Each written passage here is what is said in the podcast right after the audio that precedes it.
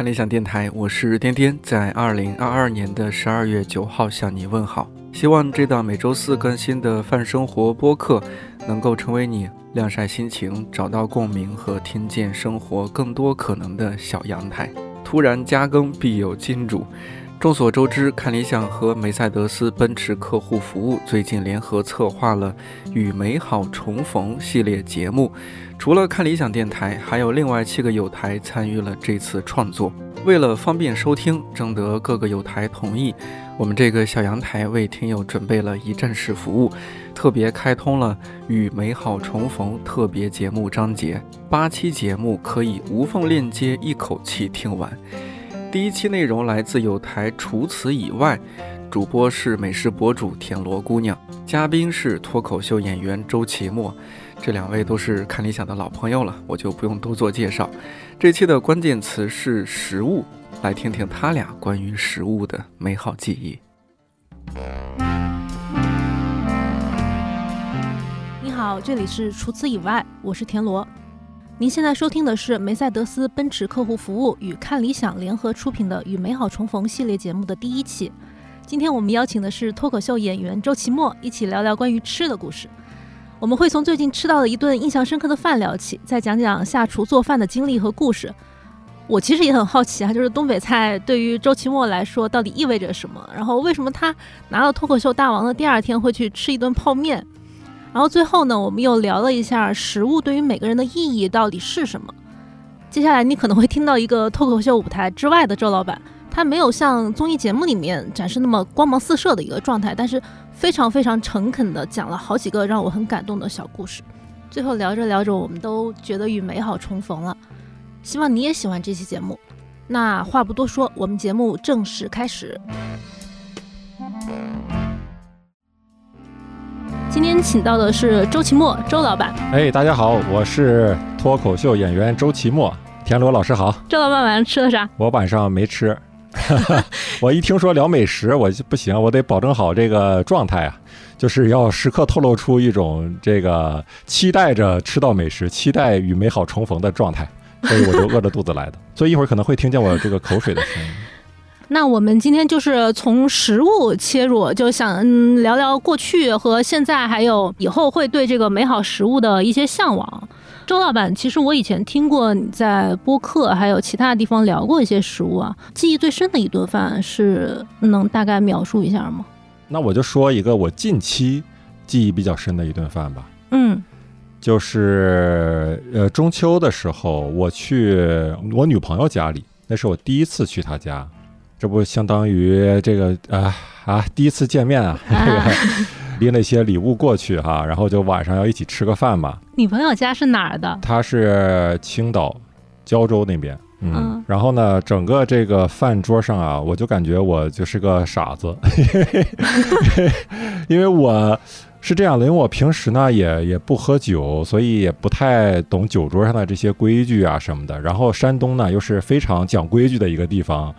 所以去了以后呢，首先第一个事儿，我坐的位置就不太不太对，坐在首座 上座。因为我这个女朋友，她爸爸，她叔叔，我这个叔叔啊，他就是让着我嘛。他说：“哎，你坐，你坐，你坐，你坐。”但是呢，我 我我也让他，我说：“啊，叔叔你先坐，你先坐。”然后我就把他让到那个 旁边，就是偏的那个座位。本来人家呢是正常是。什么坐北朝南的那种，就是他有一个非常正的座位，一直坐那儿，然后我给人让到边上，然后我坐在那个正位上。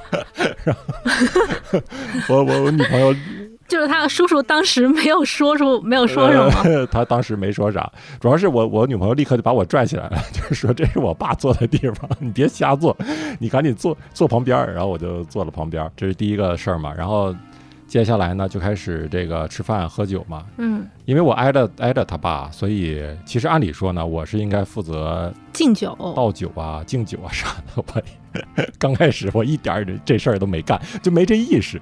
他爸还拿着酒瓶子在那儿，可能是点我的，他说啊，这个酒还行啊，是吧？这酒拿酒瓶子也不倒。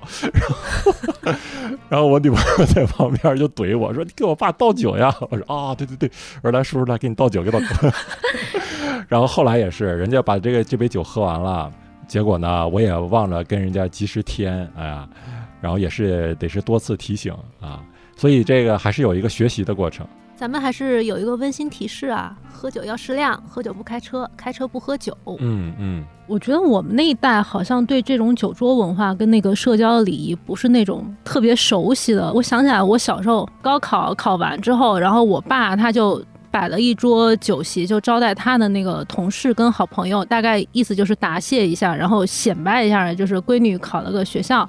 然后当时我爸就 cue 我，他说你也上台讲几句。就可能意思就是说，感谢叔叔阿姨这个多年来的照顾，大概应应该是这样。然后我我也从小没有经历过这种场合，我上台就说了一句：“谢谢大家今天来吃饭。”然后然后当时就我爸就赶紧给我把我给拽下来，然后然后他就开始接下来说他的那种那种很很很 social 的那种话。我当时就觉得我好不会这些东西。你爸当时讲，这还是大学生吗？这。我觉得这个技这个这个技能啊，就是在慢慢的失传。就至少到我这儿，就是你可能我爸还会一些，然后但是到我这儿就完全要失传了。如果我我以后有孩子，然后我也不教他的，真是失传了。小时候在餐桌上不太会有需要跟长辈、更老人家那一辈敬的一些东西。作为一个晚辈小孩儿，你就是坐在旁边安安静静的吃就行了。你只要记住。不要先夹菜，就不要做第一个夹菜的人，否则 否则就是一筷子上来。对。然后一定要一定要这个夹菜要夹自己所谓门前的对门前的菜，然后记住这两条。再一个不要剩饭，基本记住这几个就可以。小时候，因为我小时候在我姑姑家长大，我对。小时候印象最深的菜就是我姑做的那个土豆丝儿，嗯，青椒土豆丝儿。就它这个土豆丝儿的味道呢，我很难复制。就因为我我现在也可以做饭啊，对吧？炒土豆丝儿都很简单，我也尝试过去复制，但是就很奇怪，我炒出来的土豆丝儿，就是你能清晰的吃出来里面放了什么料，比如说这个醋啊，呃，然后这个有点鸡精味儿啊，或者是什么那个。生抽的味儿啊，酱油的味儿啊，但是我姑做那个土豆丝儿，就是就是一种非常综合的味道，融合了这个调料、土豆丝儿本身的味道、青椒的味道，还有锅气，铁锅的味道可能也有，再加上一些，再加上这个姑姑的爱，就是 放在一起。但是后来就是在我呃长大以后，我姑就就疯灶了，她就金盆洗手，嗯。啊，因为做了一辈子饭，就是很累了，所以他现在就是到了这个老年嘛，基本都是呃我姐姐做饭，就是他女儿做饭，所以他他已经这个这个土豆丝儿就快要也快要失传了。锅气那个我能够理解，可能他要么油大一点，要么火大一点，要么把那个土豆丝儿煎得更焦一点，嗯嗯，可能那种感觉会很不一样。但融合的话，因为土豆丝儿它是一个特别吸味儿的一个食材，这个我感觉我可以挑战挑战一下的。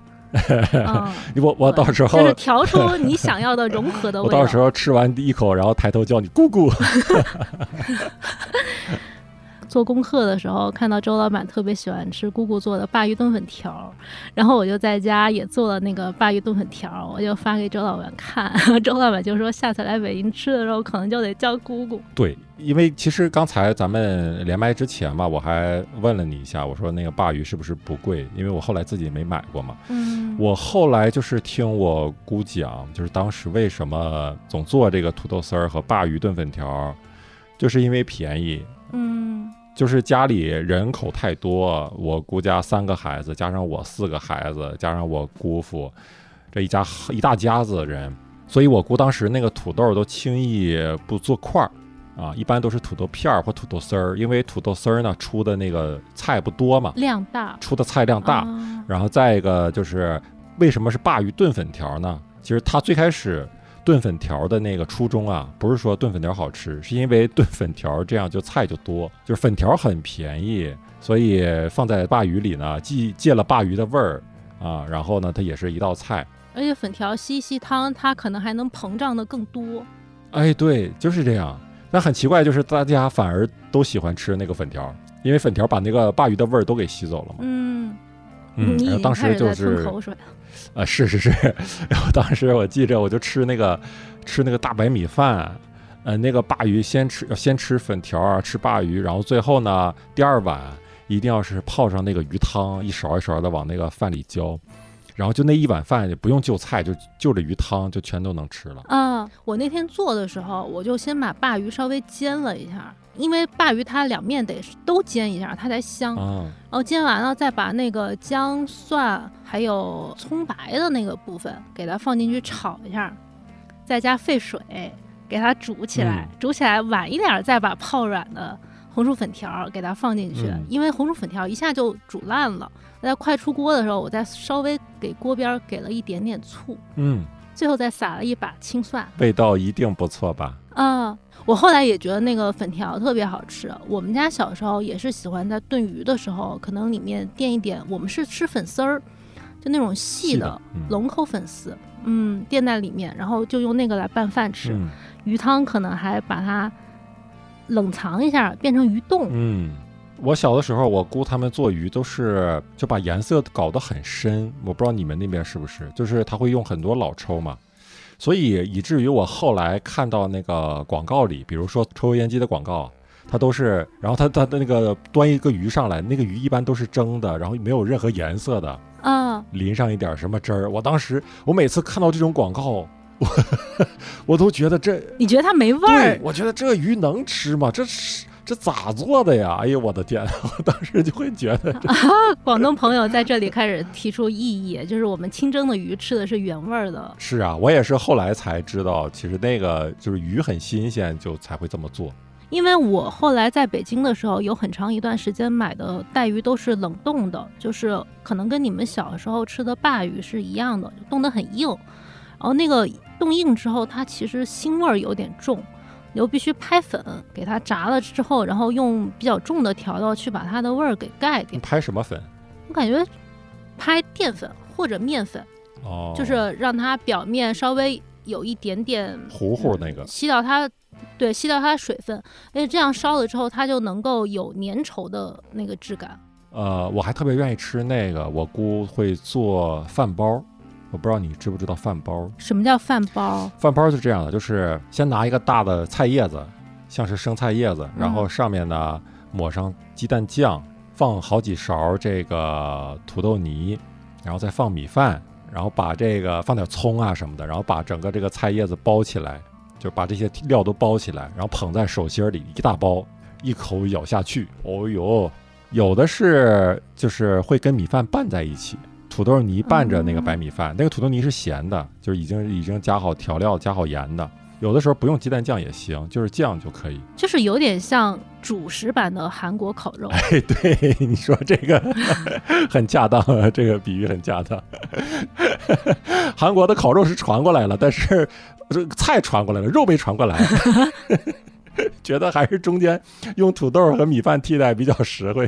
它有一种一种原始的味道，那种原始的味道就感觉你都是比较粗糙的一种烹饪嘛，就包着菜叶子就直接吃，你就感觉自己像回回到了这个原始的那个时期。是不是那种小时候就是小孩儿吃饭的时候也喜欢一边吃一边玩儿？是是，而且那个还是还是个玄学，就是好像你拿手用手啊拿着那个菜叶子，比你把那些东西都放到碗里、直接用碗吃要香，嗯，就感觉用手拿着是更香的。反正我现在还真的一直很怀念那个饭包。我后来是在北京，呃，有一次我出那个地铁站，呃，不太常不太就是常去的一个地铁站出来，然后我真的发现有一个有一个小推车，那个呃应该叫大姐吧，这个上面写着一个小小小玻璃的橱窗，上面写着东北饭包。哎呦，当时我立刻就去买了一个，他那个做的味道也很好，只不过是因为它是在路边卖的嘛，所以它就是。呃，不可能用手抓，它都是给你拿了一个像小碗儿似的纸纸质的纸碗儿，然后把它拌好的这个嗯。米饭啊，这个呃土豆酱啊，还有菜叶子都拌到一起，然后给你盛到这个小碗儿里，嗯，但是也很好吃。我当时你知道一边吃着，我一边想周，老板又咽了一口口水。我这口水声音是不是太大？一会儿都都给我剪掉吧，要不然这个很影响影响这个听感。我当时站那儿吃的时候，站那儿都吃完了，然后我吃的时候就想，为什么这个大姐还没有发财？我当时就想，为什么这个为什么北京全北京的人 没有排着队在这儿排队买这个饭包？这多么好吃的东西，为什么没有人发现它？我当时就非常大的一个困惑，对不对。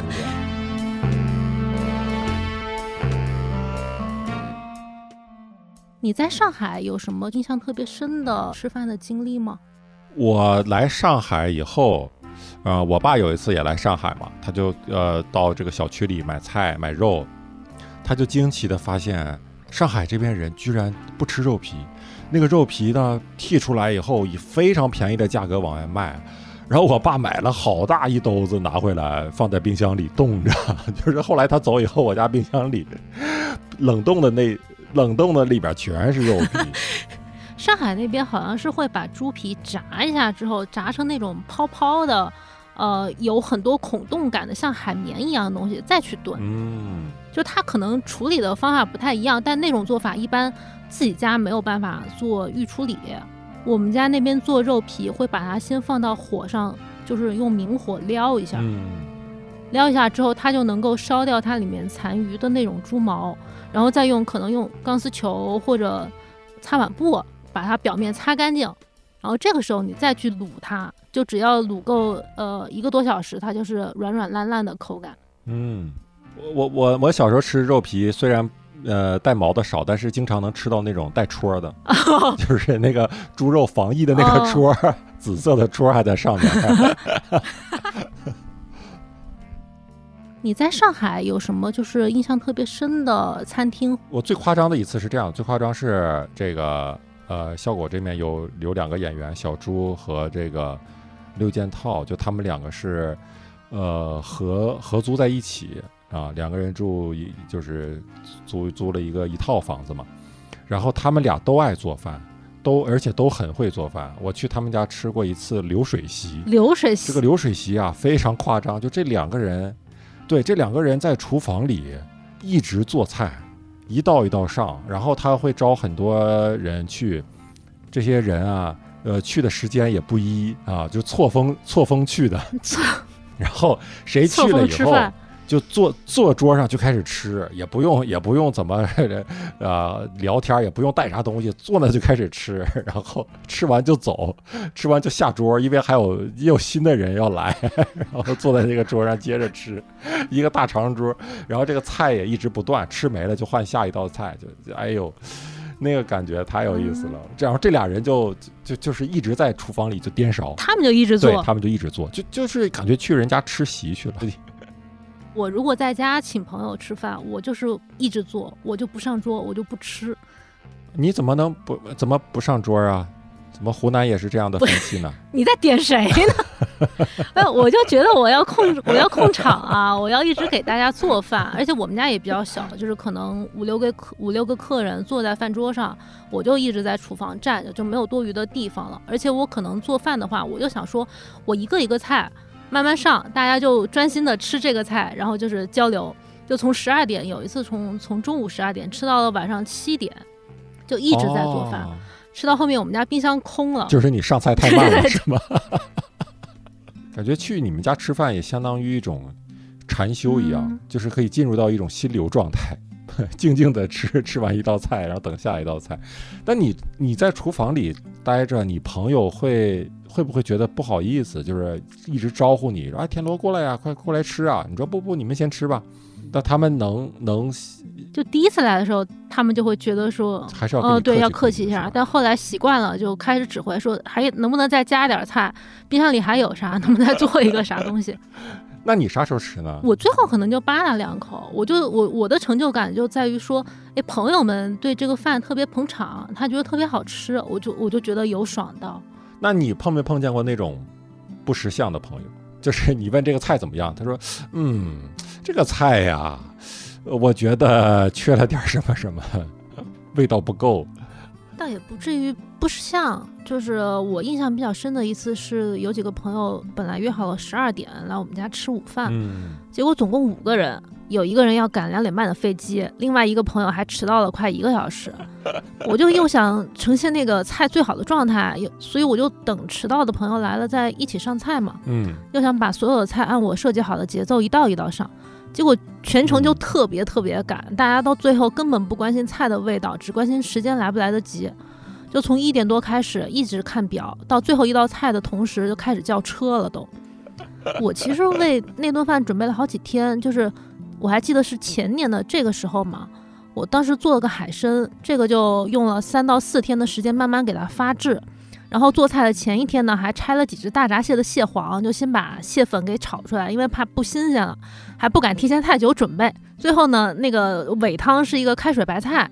就还花了一整天的时间吊汤，结果他们喝汤的时候就开始叫车，我就根本没来得及来解说说这个汤到底厉害在哪。最后反正感觉挺失落的，就后来再也没有邀请过他们了。嗯，而你你做饭真的是有一种工匠精神啊，你很希望自己这个这个东西是一个作品，而且一是你要表达它，二是你要让别人充分的去理解它、享受它。对，就是比如说你说脱口秀的时候，你可能也会安排你。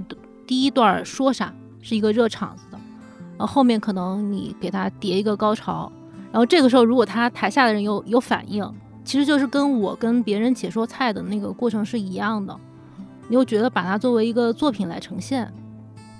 嗯，但我们不，我们的区别是，你的朋友说菜不好吃，他就不是你的朋友了；但这个观众不笑的话，他只要下次再买票，他还是我的观众，只要他肯买票就可以。往后做比较宽容。那你现在日常下厨的频次高吗？下厨的频次不高，因为我我女朋友可能呃愿意做的时候，她会做一些，做一些比较基本的炒菜啊，然后我就负责刷碗，我俩就是这样分工。然后她她也不愿意做的时候，我们就点点外卖吃，或者吃一些那种这个速食的。呃，就是我我印象很深，就是那个时候，因为我知道要跟你要跟你这个录播课嘛，我就上网看你的视频嘛，做菜的视频。嗯，我看完你视频那天下午看的，然后晚上我就做了个菜，做开始做菜了，真的就是受到你那种视频的感召了。就是看到有人在里面好好的去做做菜，好好的用心的去去做，我就也很想尝试一下，所以我就做了一个难度很高的一个菜，就是西红柿炒蛋。它难度高在哪？你说说，你快 给我一点提示，它的难度是难度就高在，我现在做西红柿炒蛋会比之前好吃一些，因为我之前我发现有两个错误，我也不知道是不是错误啊，就是在咱在这进行学术探讨啊，啊，我就抛砖引玉。我之前做西红柿炒蛋，我就吃炒不出那种西红柿的味儿。然后现在呢，我是会把那个西红柿多炒一会儿，炒到它基本快要化掉，就是很软很糯的时候，然后再把鸡蛋跟它混在一起炒。然后我觉得，我发现这个时候，哎，就有那个西红柿的味道了。这是第一点。第二点就是我发现这个炒鸡蛋啊，一定要大火。然后让这个鸡蛋迅速的这个受热，迅速的成型，这样它才会有那种蛋香。我炒鸡蛋特别，嗯，就特别怕自己炒的鸡蛋没有蛋香，我就觉得很失败。但我经常炒不出那个香味儿。嗯，是因为我有时候会碰到读者问，他说他煎鸡蛋或者炒鸡蛋的时候，因为鸡蛋其实很吃油，他又想炒一个低脂的版本。他就觉得香气为什么不够，或者炒的为什么那个颜色就不焦黄？我就说其实是油稍微少了一点，或者是它的油温不够，所以它鸡蛋的那个感觉就出不来。就蛋香很需要油的温度去把它激发。怎么样？这个菜是不是高难度？其实还是有一些说到的啊，有一些讲究的。包括你刚刚说那个番茄炒蛋，番茄炒出汁儿。因为现在的番茄它整体不是一个熟透了之后才采摘跟进入市场的，就它是一个偏硬的，它跟咱们小时候吃的番茄感觉它质感有点不一样。小时候番茄就是呃很软，然后味儿很浓，就酸甜度很高，所以现在它炒的番茄很硬。你说的把它多炒一会儿，炒出汁水，我觉得那个感觉也是对的。我现在炒番茄炒蛋有一个方法，会用番茄罐头来代替番茄。是是，上次上次还跟我说过一次。对，番茄罐头，因为它的汁儿也很浓，然后它的酸甜度是嗯很高的。就比如说你买意大利或者新疆产的番茄罐头，买那种去皮罐头，你自己也省掉了给番茄去皮的步骤。啊，它本身是软软的，它的味道跟酸甜度比我们在市场上买的番茄要高。然后我会把鸡蛋先打散了之后，加一点点白胡椒，白胡椒就把那个鸡蛋的鲜味儿可以提出来。先把鸡蛋炒出香味儿，就是用油把它炒炒出来之后盛出来，然后再在锅里把番茄罐头大概可能半个罐头给它放进去，把这个番茄罐头炒一下之后，再把鸡蛋回锅，让它融合到一起，最后撒一点点小葱花，这是我的做法。我又回去要试一下这个罐头。有时候有些读者他会问，番茄炒蛋能不能加番茄酱或者加糖？呃，或者加蒜末，就有些人他会喜欢加加姜末、加蒜末、加一些其他的东西，我我就会直接只用这几个东西，不加糖，就是一个酸度跟糖、酸度跟甜度比较平衡的一个番茄炒蛋。哎，我有个问题哈，就比如说，因为你你的很多菜都是有自己这个固定的做法嘛，而且。有可能有些菜就是你认为是正宗的做法，但如果别人比如说加了一些奇怪的一些调料，你会不会觉得那是异端？就你会不会很想去纠正它？以前可能会，现在不会。就一是确实大家口味有差异，比如我有个朋友，他每次都把我的菜谱的调料按一点五倍放，他口就是比较重。嗯。二来呢，大部分人他确实没法每天做饭，你要求他。每次都把所有的东西准备齐也不大现实，你不可能要求他说肉得买一样的，再切成一样的，然后你买个辣椒辣度也完全一样的，就是就不可能嘛。所以我现在的办法就 是尽量在菜谱里面说明白这个食材能够怎么替换。它最好的做法是什么？但是如果做不到也没关系，你先知道就行。还有就是菜谱里面有一些比较特别的调料，它又能在其他的什么菜谱里用得上。它有可能说，呃，读者看到这篇菜谱的时候，他确实很想做，他这次也愿意去买，那我们就给他提供一个售后服务。所以肯定每个人家里做同一道菜就是不一样的。你说糖醋排骨吧，可能你喜欢吃热乎的，但有些人喜欢吃凉的。嗯，凉的糖醋小排，他做的时候。还得特别选那种肉比较薄的肋排，不然放久了会发硬。哦，总之就是不可能要求大家口味完全一样。我就想说，如果能从我这儿学到一些变化的技巧就行。最后落脚的还是他自己家的家常的味儿。嗯，你在你搬去上海之后，跟你在北京住的时候，饮食会有一些变化吗？就跟之前一样吗？我发现我露露天吃饭的这个频率啊，呃，多了。嗯，就是上海这种天气，尤其是夏天，呃，初秋，呃，就这这个时候，你可以在那种啊路边有有椅子的啊这种饭馆，坐在那儿，坐在室外，然后点餐，在外面吃，然后或者那个时候你吃的再是比较这个洋气一点的，再吃个什么 brunch，对吧？是什么班尼迪克蛋之类的。啊，然后你边一边吃啊，一边看着这个来来往往的这个人，然后想到自己在上海，哎呦，这个情调一下就起来了。但是在北京就感觉，如果你在户外呢，你在户外就得撸串儿，可能。后来没有了。我刚去北京的时候，呃，北京还是有户外的那种大排档的。我那个时候晚上也经常会去吃，就很有烟火气。后来那不就是治理嘛？就是不不允许外面摆摊了，就就没有了。所以在北京你就很难得在户外吃东西吃饭，啊，在上海就不一样，就感觉好像是一种在户外吃饭，好像就是一种生活态度。上海好像就是那种洋比较洋气一点的这种西餐哈多一些，呃，然后大家约也会愿意，就至少我我身边的这些人啊，这些朋友愿意约在那样的地方。感觉还是这个我的这个胃还是挺传统，怎么呢？我还是喜欢炒鸡蛋啥这类的，就是一碗香之类的。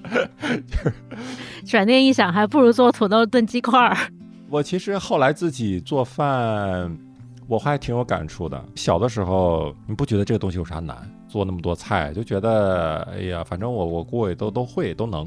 自己后来自己给自己做啊，包括一个最简单的土豆丝儿。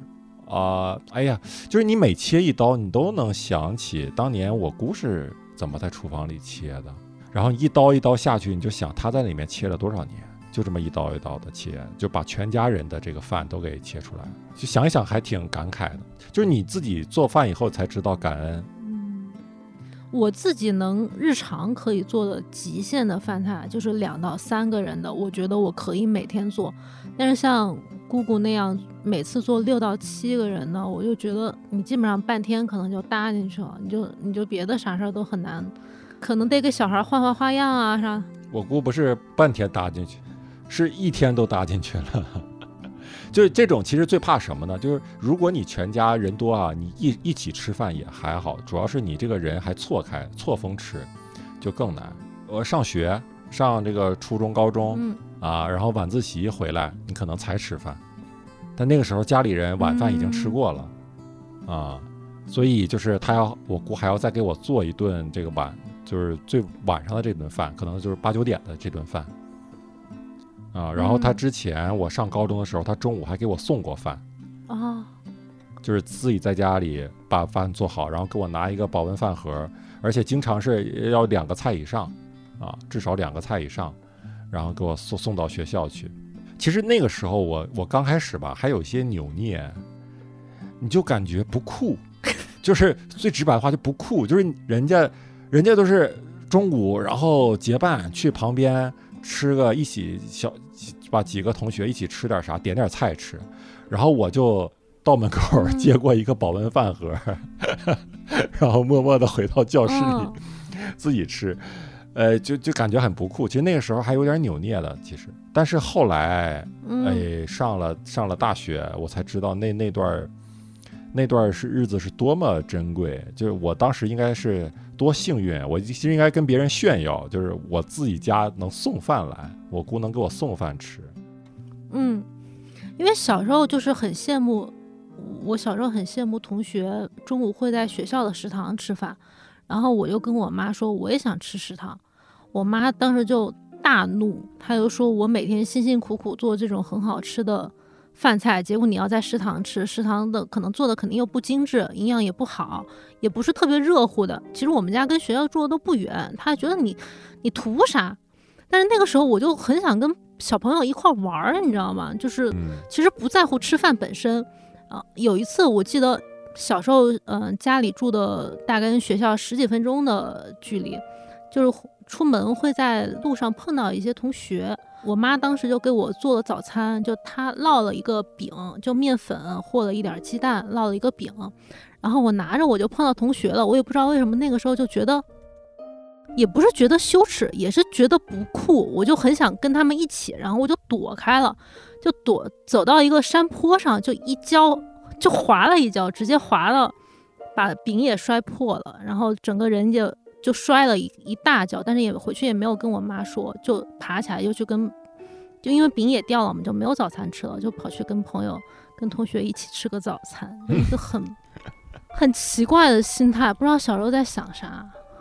对啊，其实你发现这个事儿真的很挺挺挺荒诞的，就是我们这个需求啊，跟这个跟我们家庭能供供给我们的东西，其实正好是错配的，嗯就是经常是错配的。你在小的时候上学的时候，对吧？家里能给你照顾得很好，给你做饭什么的，但那个时候你恰恰是最不懂得珍惜的时候。嗯但等你等你这个大了，工作了，然后这那的，你你最希望有人能给你做饭的时候，这个时候这个父母啊什么的都已经不也不在身边了，然后也也也也老了，哎呀，所以就是这经常是错配的。你你如果现在让你给姑姑做一顿饭，你想你想做啥？就算你不会的，你你假设你都会，你能学啊？你想做哪个菜我想给她做锅包肉，啊？为啥？因为我姑大半辈子都在都在跟这个锅包肉较劲，就是她就想做出饭店里的锅包肉来，但是每次给我们做出来的锅包肉呢，呃，怎么说？我我就相当于。呃就是如果我跟我姑是朋友的话，可能我我已现在已经不是朋友了，就还好有一个血缘关系在连接着。姑姑做的锅包肉就是没有达到饭店的水平，还是完全不好吃啊？呃，我姑做的锅包肉咋说呢？就是她能做到这个肉是肉，汁儿是汁儿，就是饭，就是饭店的锅包肉，你是感觉这个肉上面挂着一层糖浆嘛？啊，然后我 姑嗯做的锅包肉，就是肉是炸出来的，呃，比较干、比较硬的瘦肉，汁儿呢 是调出来的酸甜的汁儿，然后也不是很稠，就是它不够不足够稠，还比较稀。然后它就是把这个肉放到盆里，然后把这个汁儿浇上去，就是然后你在这个汁儿里捞肉吃，就是不会挂那层浆。啊但是他也 一直在做了好几次，就是努力的去尝试去做出那个饭店的样子，而且他很可爱，就是每次做完以后都会看你的表情，就他也知道做的嗯没有那么像样，但是他他觉得万一万一对方觉得这个还可以呢，万一这次能行呢？万一这次对我就喜欢吃这口呢，但我也不会打击他，我就会说我说啊我说还挺好的，我说姑这可以的，做的可以的。嗯啊，说到这个，我其实挺感慨的，因为现在就是像我们呃年轻一点的人哈，尤其是这个都市的人，你做饭，你偶尔想做一顿饭，你就会先查嘛，对吧？你你在网上嗯查一下。啊，然后视频啊什么的都给你讲的非常详细，而且像比如像你这种对吧，鸡蛋什么西红柿，你会把这个窍门都说出来啊，怎么炒这个蛋，怎么炒这个西红柿。但像我姑那一辈儿的人，他这辈子做菜，就是他的改进速度其实是非常慢的，非常缓慢的。他得是多么幸运，得是旁边有身边认识一个人会做某道菜，做得很好，然后他才能学到这个经验，而且他得是还主动去，得是好奇去问啊，说哎这个这个肉段儿是吧？这个这个菜怎么做？然后人家教他，他得回来自己尝试好几次，然后最后终于做成了。然后这一做成了，就伴随他好多好多年。嗯就是他学一道新菜，或者是改进自己一道菜的这个做法，其实是很缓慢、很难的，就是真的是靠机缘、靠缘分、靠你身边恰好有这个人。对我后来想，我爸妈好像他们会做的菜，其实变化不是特别大，他永远就是什么什么炒肉，或者什么什么炖啥，就是他有一个公式可以互相替换或者肉。炒什么什么。但你让他，呃对对对，你让他学一个新的菜，其实特别难。这个你看，这个也是错配吧，也是一种错配吧。就是我们现在现在的这个烹饪的这种教程如此丰富，但是做饭的人却不多了，跟之前比，就是在资源最丰富的时候，教程最丰富的时候，我们反而做饭少了。但之前那种 最最稀缺教程最稀缺的时候，反而哎，现在真的，你看那些大厨师，比如像王刚，嗯，他做了那么多年厨师，他的那些东西几乎是无保留的，就是每道菜啊怎么做无保留的展示给你。就这种东西，如果放在以前，你要做厨师这个行业，你不知道要熬多少年，然后你得偷学，你得观察，然后你得跟跟你的师傅搞好关系，然后给。对吧？逢年过节送点礼啥的，然后人家告诉你一两招诀窍，说做我做这个肉，我一你要先放啥后放啥，哎，这样这个肉就嫩就好吃，或怎么样？哦，然后他学学到了以后，哇，觉得啊自己掌握了一门手艺，他也不会轻易告诉别人。哇，你想想那个时候的日子，是真跟现在真的是不一样的。现在一方面可能大家看美食视频，很多时候它是为了打发时间，甚至它是配饭的一个视频，它是一个娱乐化的东西。嗯，你要把它当教程的人其实没有那么多，而且有时候就是视频里面教的要点，你说它是不是真的能够应用到家庭厨房里面，其实可能也很难。比如宽油 宽油劝退系列，啊，对对对，我给可能不太做饭的朋友解释一下啊，宽油就是说油要用的特别特别多。我们平时煮面的时候说尽量多用一点水，避免煮出来的面有面汤味儿，也是说水要宽一点儿。嗯，就一般专业厨房在给食材做预处理的时候，经常会用宽油炸一下，然后这个油呢再倒出来，回头再用。比如说鱼香茄子、干锅花菜，好多人就觉得怎么加也没法跟餐厅做的一样啊，就是这个原因。就家庭厨房这么操作吧，确实比较麻烦。看到这个操作就给劝退了，因为以前咱们可能舍不得下馆子，就我们那个年代的家里家里舍不得下馆子，一般日常都是自己在家做。嗯，你对这个做饭的需求是比较大，但现在大家对于食物它的渴求跟它的可以接触的途径很多，你可以点外卖，你可以每天下馆子，甚至很多人，所以他对于做饭的这个需求就没有那么强烈，他不需要，他不需要去学这个技能。确实娱乐居多，我感觉。对我，我就感觉是，嗯，可能每一代人他缺什么东西，他就会去寻找。比如他现在他缺笑，他缺少一些呃开心的一个一个来源，他会去对喜剧、对脱口秀有一个探寻。但是他不缺吃的，他就对对这个东西没有一个探寻。那你做这种教别人做菜的这种节目，上传这种视频，那你的初衷是什么？我其实主要是自己爽。就是很多时候，我觉得我写的 tips 或者写的菜谱的步骤，我其实知道很多人他不会做，或者说他看这个菜谱的人能有一半做就不错了。但是这是在我的预期内的。一方面，我就觉得说你提供一个东西在这儿，你哪怕跟了五篇菜谱，有一篇菜谱他觉得他能做，这就是一个很美好的一个事儿。但是你没有办法指望他跟你的生活节奏，或者跟食物在他生活中的角色，大家是完全一样的。那你还是希望更多的人，呃，能够爱上做菜，对吧？喜欢上烹饪。我其实无所谓，因为时代已经有已经发生变化了。比如你现在大家做呃点外卖特别多，他的生活节奏也比我们以前快。他大部分时候他不愿意选择自己做饭，我觉得这是时代造成的一个结果，他不可能由我一个人改变，嗯，但他如果一旦想做饭的时候，他能够在我这儿找到一个比较靠谱的一个菜谱，我觉得这就已经够了。不强求。呃，对，他想看你的时候，他会来找你，嗯，但是你他不想看或者他没有这个需求或者他特别忙碌的时候，你没有办法硬塞给他。懂。那我们聊到这里，也正好跟大家分享一下，梅赛德斯奔驰客户服务和知名文化品牌看理想联合出品的“与美好重逢”系列的节目，也同时在小红书上发起了话题讨论。欢迎你添加“与美好重逢”的话题，在小红书参与互动，说说你和美好重逢的经历。嗯。东北菜馆有喜欢的吗？呃，东北菜，你说东北菜，我想到我之前。呃，应该就是脱三的时候，脱口秀大会三，不对，脱口秀大会四的时候，呃，我那个时候在上海，我们这个选手都住在一个酒店，一个就是一个普通的经济型的酒店，然后那个酒店旁边呢，就是有一家东北菜馆，嗯，呃，其实做的很挺好吃的，挺正宗的。我之前啊，说实话，我在北京也好，在上海没有那么心心念的说想吃东北菜，点外卖都是偶尔点。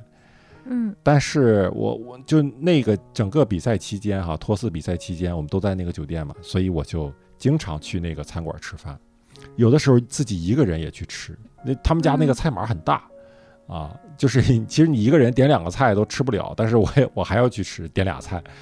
就那个时候，我感觉那个菜馆还挺特别的。对我来说，它不光是我去那儿，不光是吃饭，我总感觉我去那儿吃到东北菜以后，就它会缓解我的焦虑。嗯，因为那个时间就是比赛嘛，很残酷。有的时候你明天去比，可能你后天就不能再住那个酒店了，你就你就被淘汰了。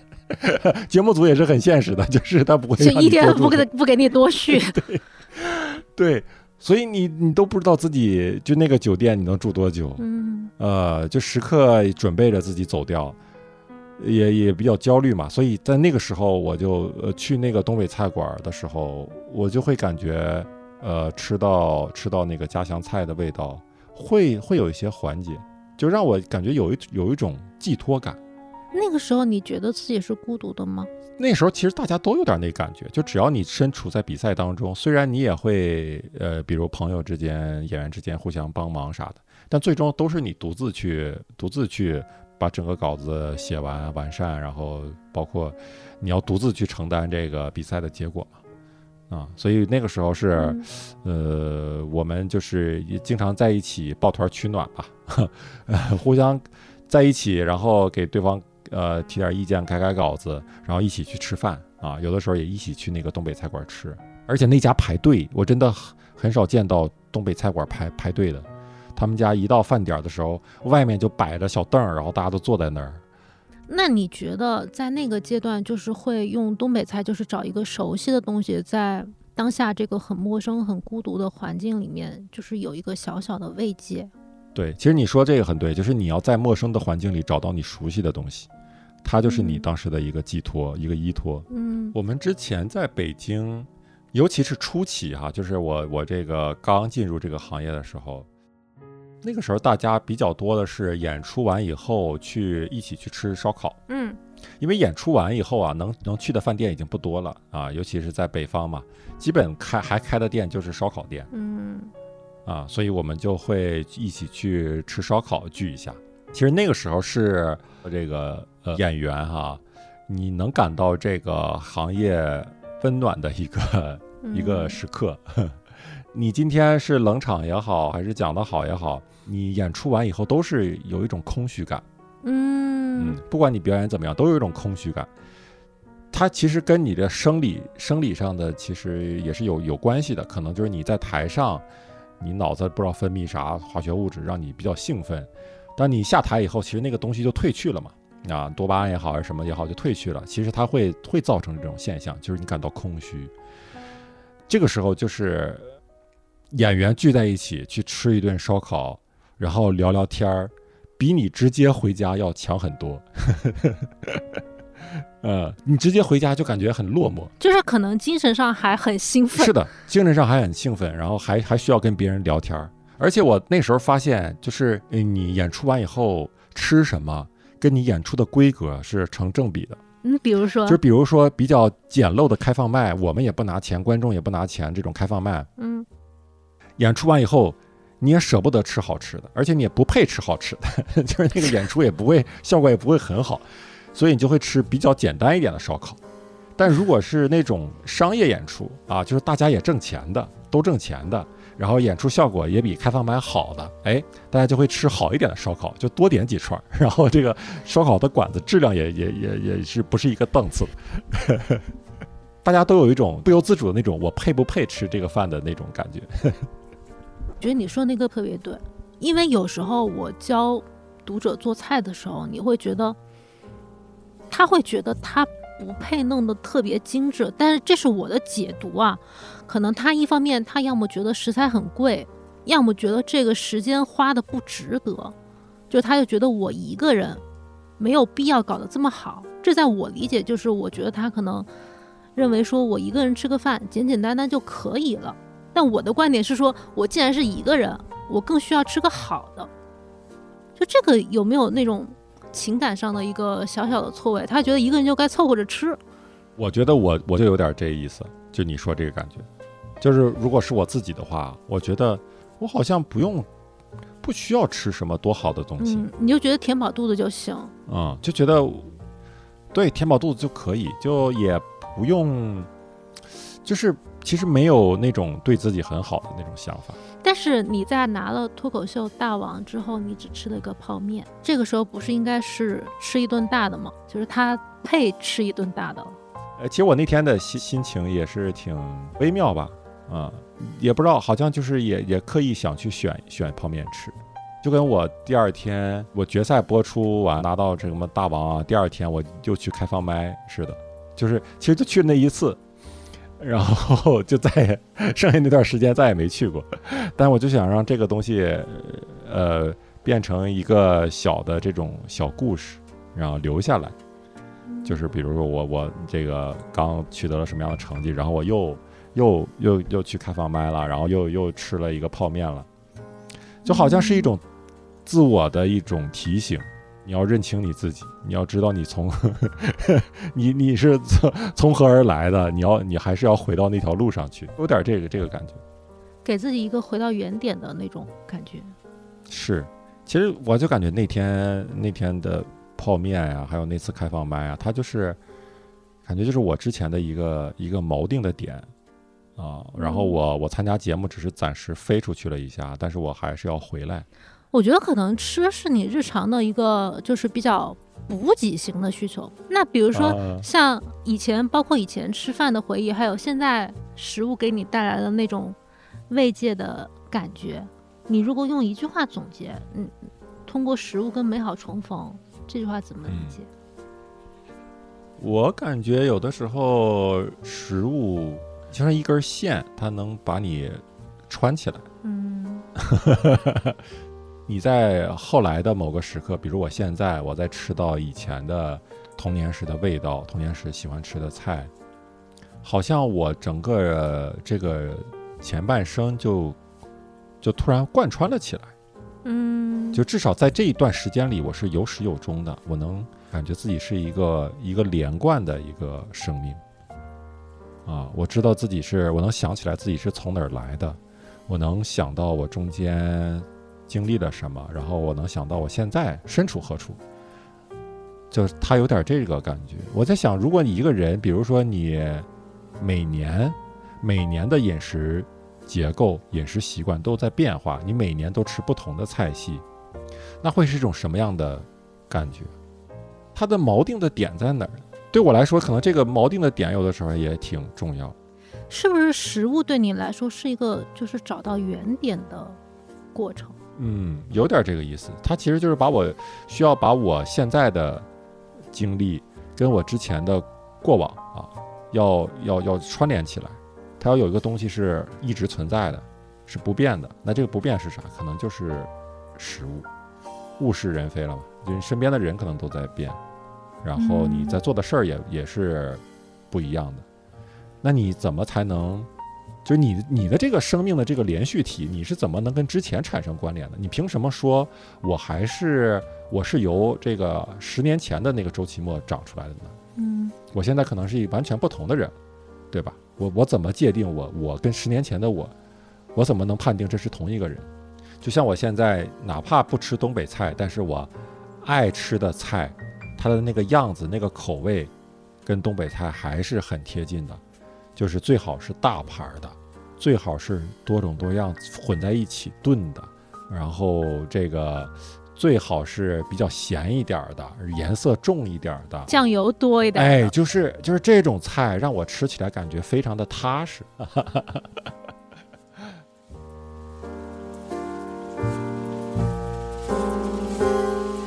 那今天我们跟周老板的播客就先录到这里了。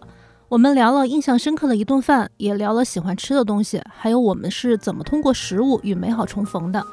希望你可以留言说一说你跟食物有趣的故事，以及你理解的什么是与美好重逢。梅赛德斯奔驰客户服务与美好重逢系列的节目，今天是第一期，下周在没理想编辑部会更新第二期。四位编辑会一起聊聊长大的感觉是怎么样的，以及长大后的他们又是怎么跟美好重逢的。我是田螺，我们下期再见。